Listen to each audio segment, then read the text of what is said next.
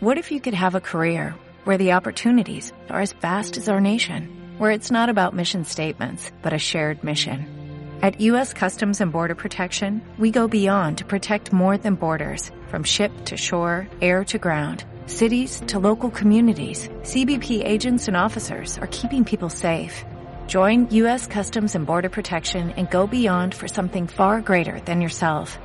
Learn more at cbp.gov/careers. Desde mi corazón, octubre 18, 1975. Mi querida burguesita, hasta hoy he podido escribirte y enviarte mis noticias. Antes que nada, quiero que sepas que no ha habido día que no haya casi llorado por ti. Te quiero tanto, mi vida. Se han cumplido ya casi tres meses en que te vi por última vez en el día de la trágica manifestación, pero por favor no olvides cuánto te amo. Es importante para mí recalcártelo, ya que no sé cuánto podré escribirte otra vez, mucho menos verte. No te imaginas con qué angustia quise buscarte en medio de la confusión, cuando las balas comenzaron a zumbar por todo aquello. Los que íbamos al frente fuimos los primeros en recibir los disparos. Pienso que al principio no quisieron matarnos a todos. Algunos guardias dudaban de lo que hacían o tiraban al aire, pero después como que se pusieron nerviosos o se les metió el demonio y comenzaron a tirar, a pegar. A mí me dieron el brazo izquierdo, mientras que Balmes fue el primero que vi caer y anegarse en su propia sangre. Yo logré hacerme hacia el muro que da a los tuburios de la quebrada de la policlínica y me refugié en una choza. Más tarde la guardia capteó todo el lugar, pero la gente me escondió entre los arbustos de la pendiente que da a la quebrada. Me quedé tres días escondido en la choza de Cirilo, que es un dirigente del grupo de los tuburios. Admirable esta gente humilde, admirable su conciencia revolucionaria. Cirilo consiguió después que llegara a Mario Alcíbar a curarme. La pérdida de sangre me dejó un tanto débil y Mario me recomendó me quedara tres días más. Llegó a verme otro médico joven, Mauricio Ballestas, se llamaba, y le entregó dinero a Cirilo para medicinas y alimentos, dándome también la dirección para un contacto. Ballestas tiene una clínica en Santo Tomás, pero según me dijo está por declinarse o decidirse a dejar todo para unirse a la lucha. Una vez leas mi carta te ruego que la destruyas. Dale mis recuerdos a mamá y trata de explicarle las cosas. Dile que me hace falta platicar con ella, que la quiero tanto como a mi primera o a mi propia madre. Que siento mucho si le estoy causando preocupaciones. Cuando pueda te escribiré de nuevo y no te olvides cuánto te quiero. Que te lleve en mi mente y en mi alma cada día con devoción. Tu amor, el recuerdo de tus besos frescos de tu voz de ángel me sirven de inspiración y me alientan en esta justa lucha a la que me he unido. Tú eres como una dulcinea en mi camino de Quijote. Te besa con pasión Sabino. Mientras se oye a los lejos el zumbido atragantado de los helicópteros que nos han mantenido en nuestra en nuestro escondite toda la tarde, leo tu carta, Sabino del alma. Carta que nunca me atreví a destruir, que llevo siempre en el bolsillo de mi camisa verde olivo, apretada a mi pecho con el cinturón de la metralleta o de la mochila llena de cargadores, para que escuche el palpitar de mi corazón que por ti palpita como recogiendo tu lanza de Quijote, quebrada al pie de los molinos, para investir de nuevo hasta lograr la liberación definitiva de nuestro pueblo. Después de mi propia conversión, a la que llegué casi tan tardíamente, no me fue difícil localizar a Cirilo. Estaba sentado en su banqueta cerca de la puerta de emergencias del Hospital Rosales, con su aparejo de remendar zapatos, con aquella pieza de metal de una antigua plancha de la que se arrimaban al fuego sobre su rodilla en la que adiviné el duro callo hecho con tantos años de golpear las suelas y clavar los zapatos.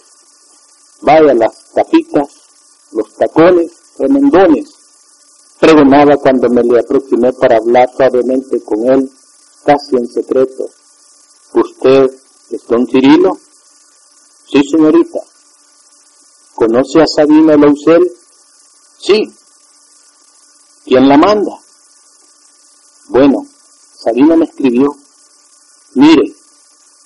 Ajá. Entonces ya me recuerdo. Por encargo del camarada Lausel he ido hasta el mercado. He llegado a la parada de buses de la Montserrat para ver si usted estaba bien y ahí le mantuve avisado a él hasta que ya no vi rastro de usted. Quiero hacer contacto con la unidad de base. Entonces, mañana, sí, en este punto, van a probarla primero. Ocho de la noche en punto. Mire, don Cirilo, ¿dónde está Sabino? Ah, él estuvo primero aquí en lo urbano, pero hace unos seis meses que pasó a la lucha en lo, en lo rural. Chalatenán, Morazán, más bien el volcán de Guasapa. No sabría decirle. Bueno, hasta mañana, entonces. Tenemos que replegarnos para la quebrada al lado del norte. Ordenó de repente Fabián sacándome de mis tabilaciones. Recojamos solo las armas y equipo necesario. Además lo buscaremos más tarde cuando el enemigo se haya retirado. Están bombardeando mucho y la columna auxiliar de Morazán se está demorando, demorando demasiado. Ya en el refugio de la quebrada me atreví a preguntar a Fabián, ¿qué nos están llegando refuerzos de Morazán, comandante?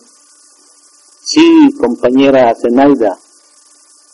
Luego sonriendo maliciosamente como muy raras veces lo hacía, agregó, ¿y la columna? Y la columna viene comandada por, adivine, Benito, Sabino. ¿Habla usted en serio, comandante? Sí, compañera. El camarada Loucel se ha distinguido en las tomas de Perquín, Sociedad, Corinto y Guatajiagua. El alto comandante del frente le ha concedido el privilegio de encabezar a unos 400 compañeros. Hace dos semanas se les envió a reforzar el frente de lo vasco y de ahí se dirigen hacia acá. ¿Y cuándo estarán llegando? Tal vez el jueves en la madrugada, salvo complicaciones. Necesitamos ese refuerzo, pues los helicópteros artillados nos han diezmado algunas defensas.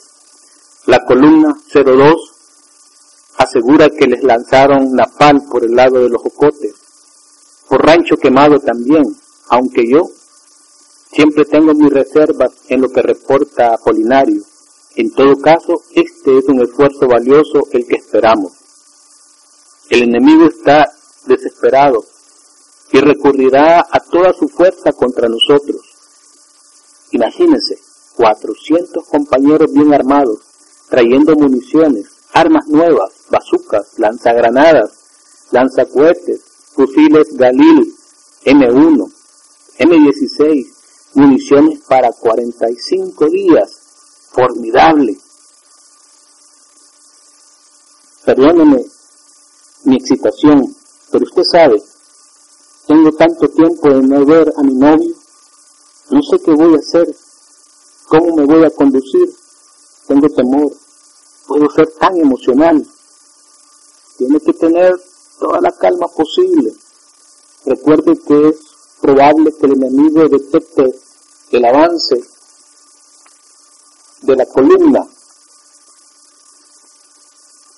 Tienen tantos recursos con todo el equipo y la asesoría de los gringos, no sabemos los riesgos que van a correrse. Por eso la ruta que seguirán, que seguirán después de pasar el río Quesalapa y colarse por las cercanías de Tenancingo tiene que ser súper secreta. Se enviarán a tres campesinos que la conocen bien para que les guíen por la noche lo, fundamental es la disciplina. Bueno, usted recibirá el permiso de encontrarse con el camarada Leusel en el lugar y en el momento que se considere adecuado y seguro. Así de sencillo. Perdóneme de nuevo, comandante Fabián. Una pregunta personal. Diga, ¿usted, usted ha tenido, tiene novia? Agachó la cabeza con una expresión humanamente triste que la disciplina revolucionaria habría mantenido oprimida por mucho tiempo. Me invadió la vergüenza por mi indiscreción. Dispense, no pensé, tuve novia, tuve la novia más buena y bella del mundo, la perdí en la manifestación, en la masacre del seguro. Yo salí herido de una pierna, por eso cogeo un poco. A ella la hirieron primero y luego me aplastaron con una tanqueta. Viera usted, compañera, qué terrible experiencia la que vivimos en esa manifestación. No le deseo haber estado ahí. El autobús salió de su estacionamiento sobre la octava avenida sur. A mi izquierda, el mercado cuartel en donde comenzaba la algarabía de las vendedoras que organizaban sus puestos para la venta dominguera. A mi derecha, la biblioteca y edificio del Ministerio de Educación, a lo largo de cuya cerca se paseaba todavía el vigilante nocturno. Me parecía escuchar el eco del vocerío de los maestros. Con su unísono, Andes, Andes, Andes casi veía a Sabino entre ellos, con su porte distinguido, sus ojos penetrantes pero tiernos, su frente apenas surcaba por una marca que resaltaba más cuando hablaba de justicia con aquella su pasión mesiánica. El bus dobló hacia la derecha, pasando después por el costado norte de la catedral, lo que trajo a mi mente una avalancha de recuerdos sublimes y trágicos las humilías de Monseñor. No existe conflicto entre gobierno e iglesia. El conflicto es entre el gobierno y el pueblo. La iglesia está con el pueblo y el pueblo está con la iglesia. Bendito sea Dios. Pero la iglesia siempre llama a la conversión, porque aún los que han asesinado a nuestros sacerdotes son también hijos de Dios, se pueden convertir, pueden alcanzar el perdón. El cobarde asesinato de Monseñor, su turbulento sepelio, se habría ido con él toda la esperanza de liberación por el sufrido pueblo salvadoreño. Sabino, ¿dónde andarás? Porque en esta madrugada triste de mi partida no has podido estar junto a mí para despedirnos la calle Arce se prolonga monótona y mamá se persigna al divisar las torres góticas de la basílica, el hospital Rosales, a donde alcancé a llegar unos cuantos meses con mi bata blanca para comenzar algunas prácticas clínicas. Todo tirado a la basura ahora, truncada mi carrera. Hacía meses que las tropas volvieron a irrumpir en el campus universitario, a tomarse el recinto acaso para siempre. Mamá no ha dicho una sola palabra, el rosario en sus manos, las cuentas, saltando una a una entre sus dedos, por momentos lanza su mirada triste a través de la ventana hacia los cafetales santanecos. Atrás se había ido quedando San Andrés, Los Chorros, Santa Tecla, que ve que llovió mucho anoche por estos lados. Ruta centroamericana, Chalchuapa, por estos lados, donde dicen que venden buenas pupusas de pescado. Vamos a parar en Aguachapán por unos minutos, señores, para recoger a dos pasajeros. No tardaremos, por favor, manténgase dentro del bus. Al tintineo de la campanilla me vino el caprichoso deseo. Son las siete de la mañana apenas, pero yo me, pero yo me voy a comer una minuta, bien raspada, con jarabe espeso de fresa y uva. Muchacha loca, ¿a quién se le ocurre comer minuta a esta hora? Ahí te va a dar, te va a dar dolor de estómago. Mami, este es el último recuerdo que me quiero llevar del Salvador. De ahí en adelante no encontraremos minutas como esta. Mire, ese es el llano del espino. Dicen que aquí murieron muchos estudiantes en el año 44. Ay, hija, ya no hables de esas cosas. Entonces, ni habías nacido, ni siquiera conocía yo a tu papá. ¿Tenés listos los papeles para la frontera? Al rato llegamos a la Chinama. La frontera estaba mucho más lejos de lo que mamá me había hecho creer.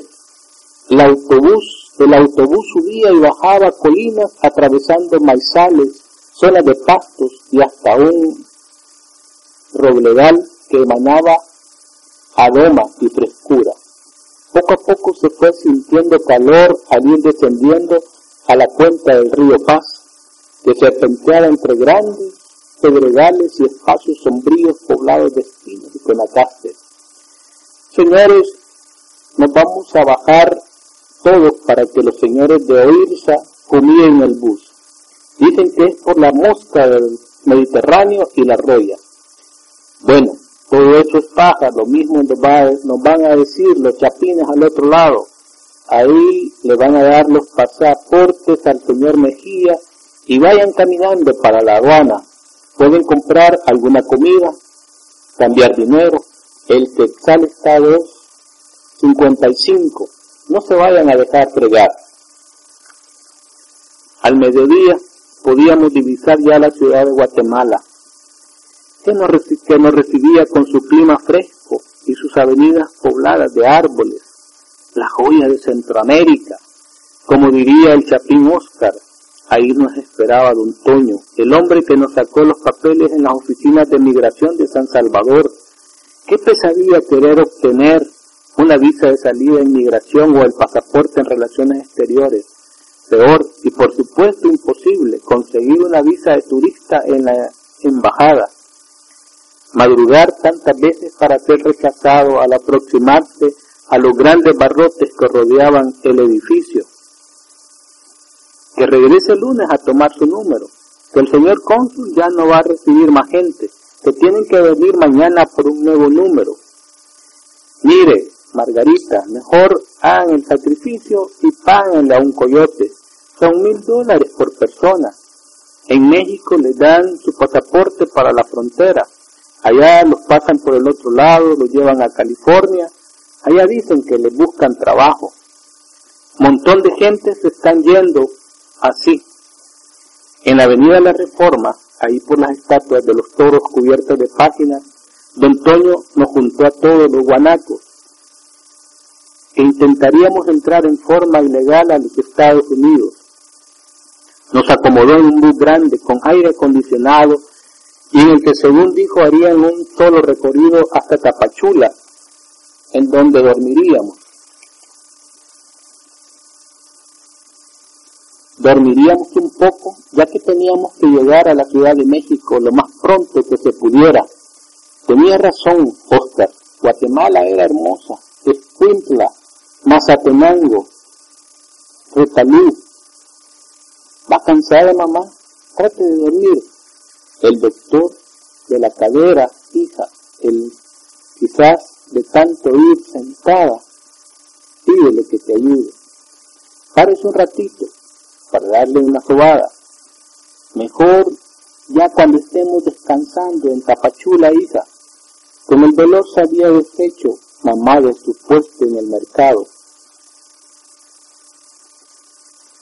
¿Cómo pasamos problemas para vender el derecho del multifamiliar los utensilios de la cocina, las camas, el televisor, mis queridos libros de medicina que por años había guardado con esperanza de que las cosas se normalizarían en la universidad, vender mis libros, mis lindos aretes, mis prendedores, mi anillo de rubí, qué tristeza, mi carrera truncada, la miseria amenazándonos, la enfermedad de mamá, su caída, y golpe en la cadera.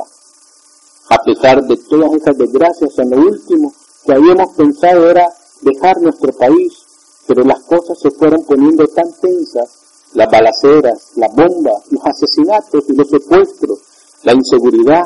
Cuando asesinaron a Monseñor Romero comenzamos a preocuparnos de verdad. Me ha tocado hacer guardia hasta las 12 de la noche y Orlando acaba de llegar a, relevarme. Hasta, hasta a mí habían llegado los ruidos y cuchicheos de él y Andrea que estuvieron haciendo algunas cosas tras los arbustos. Con desenfado me hizo señas para que me fuera a dormir mientras terminaron de asegurarse y tomaron posición bajo el árbol. Al meterse en mi bolsa, noté que Andrea comenzaba a dormirse, emitiendo suspiros de satisfacción. Sentí una rara sensación de envidia, seguida de un sentimiento de vergüenza.